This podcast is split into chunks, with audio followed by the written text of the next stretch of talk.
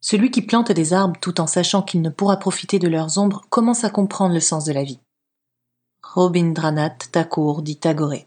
Comment cocher sauver le monde sur sa bucket list?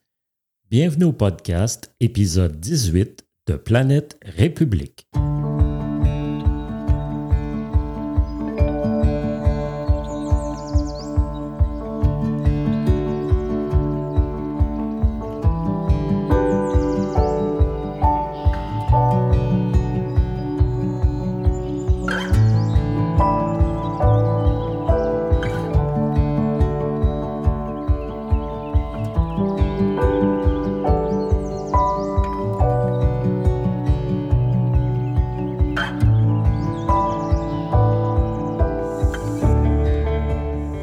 Ceci est le cinquième de dix épisodes de la troisième et dernière partie du projet Planète République. Si vous ne deviez en lire ou écouter qu'une seule partie, ce serait celle-ci. Portion de l'argumentaire, le pourquoi la troisième partie étant terminée, nous entamons la présentation du comment et de la méthode elle-même du projet Planète République. Les prochains épisodes sont les plus importants de la série. Épisode 18 une démocratie autonome et inspirante.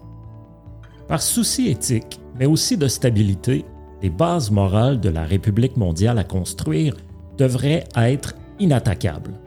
Une démocratie idéale se doit d'être le plus près possible de l'objectif un humain, un vote.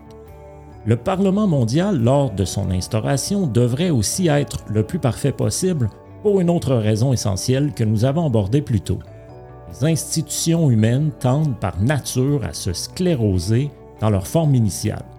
On pourrait aussi espérer de l'excellence de ce modèle un ruissellement sur la gouvernance des nations, démocratiques ou non. Aussi, à la lumière de nos expériences démocratiques, des leçons devraient être tirées. Les candidats devraient bénéficier d'un financement public sobre et égal lors des campagnes électorales à date fixe toute idée du reliquat que constitue un Sénat ou une Chambre haute, une façon pour l'aristocratie d'autrefois et les élites d'aujourd'hui de s'assurer un droit de veto sur les velléités du peuple, devrait être à proscrire. En outre, les partis politiques, ayant démontré leur inanité un peu partout dans le monde au cours des dernières décennies, devraient être interdits du futur Parlement planétaire. Les représentants de chaque zone, siégeant en tant qu'indépendants, serait ainsi libre de forger des alliances ponctuelles avec d'autres députés afin de défendre certains enjeux communs. Les élus pourraient également parrainer des projets de législation émanant de la société civile. La juridiction de ce Parlement mondial porterait sur tous enjeux à dimension planétaire, et uniquement ceux-ci. Un gouvernement universel n'aurait pas à se mêler de services d'incendie locaux, à titre d'exemple. Cela se nomme le principe de subsidiarité principe fondamental de toute bonne démocratie. C'est toujours le plus petit palier de gouvernement, municipal, régional ou national, qui doit s'occuper d'un problème quand il le peut. Le palier mondial ne gérerait donc pas les services locaux tels ceux des incendies. Il serait toutefois tout à fait pertinent qu'il crée et régente une escouade internationale d'intervention pour les catastrophes incendiaires majeures. Elle serait déployée lors des méga incendies qui seront appelés à éclore de plus en plus fréquemment un peu partout sur la planète comme on a pu le constater entre autres en Australie et en Californie au cours des dernières années. Les questions sur lesquelles la République universelle serait souveraine devraient être limitées constitutionnellement à des enjeux internationaux ou globaux.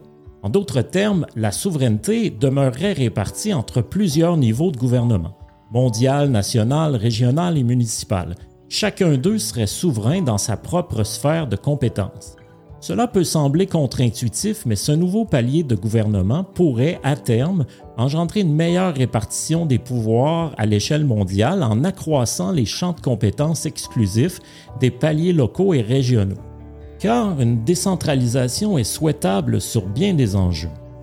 La République universelle pourrait même contribuer à rétablir un rapport de force entre des régions ou des peuples réclamant leur autonomie et les États desquels ils relèvent titre d'exemple, aucune entité politique n'osant interférer quand Madrid décida, à grand coup de jarnac, d'entraver et plus tard invalider le référendum des Catalans.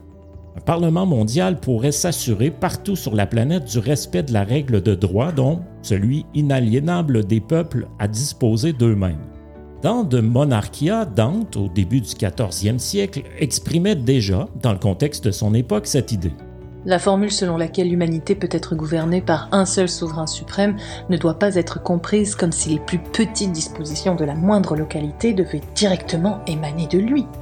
Afin d'adresser ces enjeux globaux, le Parlement mondial devra détenir la capacité d'agir. Faut donc constituer une cosmocratie mondiale autonome, légitime et détenant le pouvoir de contraindre les nations à respecter les législations nécessaires qu'elle votera quant à la pérennité de la planète et de l'espèce humaine.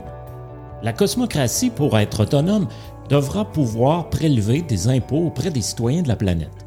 Elle devrait aussi détenir la capacité de saisir les milliers de milliards de dollars cachés dans les paradis fiscaux, ce qu'aucun pays de la planète n'a la légitimité de faire sur un autre territoire que le sien.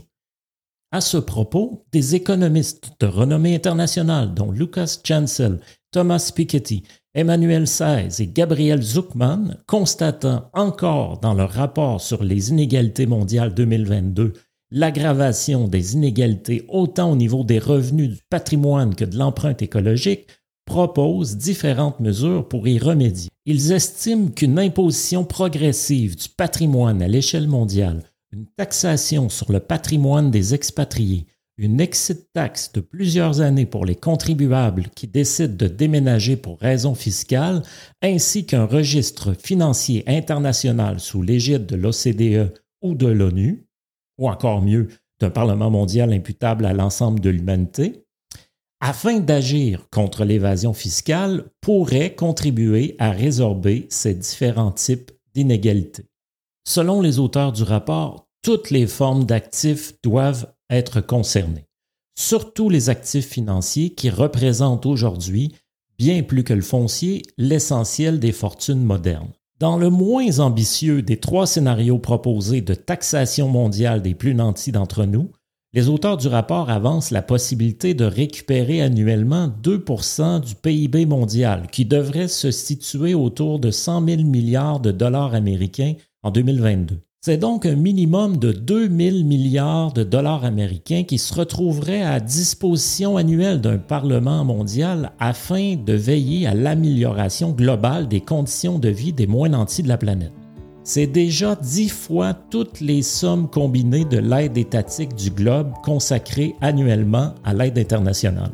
Quand on réalise qu'en 2020 seulement, alors que l'ensemble de l'humanité subissait les contre-coups économiques de la pandémie, les plus riches d'entre nous se sont enrichis de 3600 milliards de dollars américains et que les taxations proposées ne freineront pas même leur enrichissement, on suppose que même les plus ardents défenseurs du néolibéralisme parmi nous ne pourront qu'applaudir les conclusions du rapport. D'autres formes de taxes globales ont déjà été proposées par des États ou des organisations internationales, nommément des taxes à faible taux sur les transactions financières. Une taxe de 0,1% pourrait générer 300 milliards de dollars annuellement. Sur le transport international, maritime et aérien, sur la vente d'armement à l'international, sur les firmes transnationales, sur l'extraction des ressources non renouvelables ou même sur les robots. On parle ici de milliers de milliards de dollars en capitaux annuels à investir là où les besoins seront les plus criants selon le Parlement mondial. La création d'une banque centrale mondiale ainsi qu'une devise universelle référentielle telle que proposée par l'économiste britannique John Maynard Keynes en 1945, voir le chapitre 9 sur ce sujet, pourrait certainement faciliter la mise en place de nombre de ces mesures. C'est risqué, décrète la fierté. C'est impossible, enchérit l'expérience. C'est sans issue, conclut la raison. Essayons, murmure le cœur. William Arthur Ward.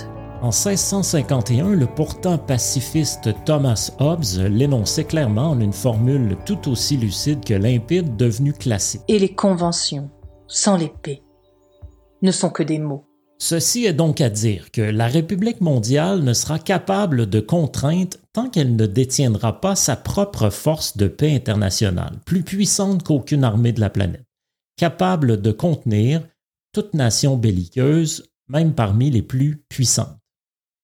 Une fois cette force de l'ordre instaurée, de nombreuses nations pourraient choisir de se départir de leur armée propre, devenue inutile, ou de l'incorporer au sein de cette armée universelle dont la taille serait éventuellement appelée à décroître au fur et à mesure de cette incorporation. Tout cela libérerait de considérables capitaux à l'échelle de la planète pour d'autres enjeux, car malgré la pandémie et la débâcle économique mondiale qu'elle provoqua, les dépenses militaires mondiales étaient toujours en progression de 2,6% en 2020 pour se chiffrer à 1981 milliards de dollars américains. Cette force mondiale de maintien de la paix éliminerait à terme le risque de guerre entre nations. Il deviendrait tout aussi absurde de penser une guerre entre le Pakistan et l'Inde qu'il l'est d'envisager une guerre entre l'Allemagne et la France aujourd'hui. Les conflits se régleraient dorénavant par la règle de droit. L'objectif de Planète République n'est pas de détailler une constitution universelle. Des propositions assez abouties en ce sens ont d'ailleurs déjà été élaborées par le passé, dont la Constitution pour la Fédération de la Terre ou encore le plan de Chicago mentionné plus tôt. De nombreux intellectuels et constitutionnalistes apporteront, le moment venu, leur contribution à la rédaction de cette Constitution. Néanmoins, ce pourrait être une bonne idée qu'elle n'ait qu'une validité de 25 ans. Chaque génération aurait ainsi la chance d'écrire sa propre charte et de corriger des lacunes de la précédente. Planète République ne porte qu'un dogme, si on peut l'exprimer ainsi. Chaque adulte de la planète doit être éligible à un vote au suffrage direct, libre de l'interférence des États au sein de la future République universelle du genre humain car la seule façon d'en finir avec les réflexes nationalistes qui ont miné jusqu'à maintenant l'ONU et les autres instances internationales est qu'au sein de cette nouvelle structure mondiale, les êtres humains se perçoivent comme citoyens du globe avant même que de se considérer comme Ougandais, Russes ou Coréens, qu'ils se choisissent démocratiquement au suffrage direct des représentants en dehors des réflexes habituels. Voilà, c'est tout pour l'épisode 18. Merci à Magali Roland d'avoir prêté sa voix aux citations.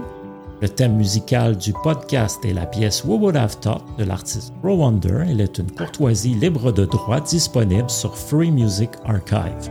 Vous trouverez sur la section blog de planèterépublique.org, tel qu'écrit sur le logo du podcast, le texte du podcast, des photos, ses références ainsi que d'autres textes. Trouverez également sur planèterépublique.org les liens pour devenir membre, acheter le livre en version e-book ou encore faire un don. Merci d'aider la cause en faisant un don. Merci aussi, s'il vous plaît, de partager, surtout à ceux qui vous sembleraient intéressés par un tel sujet. Merci de votre écoute et au plaisir de vous retrouver pour l'épisode 19.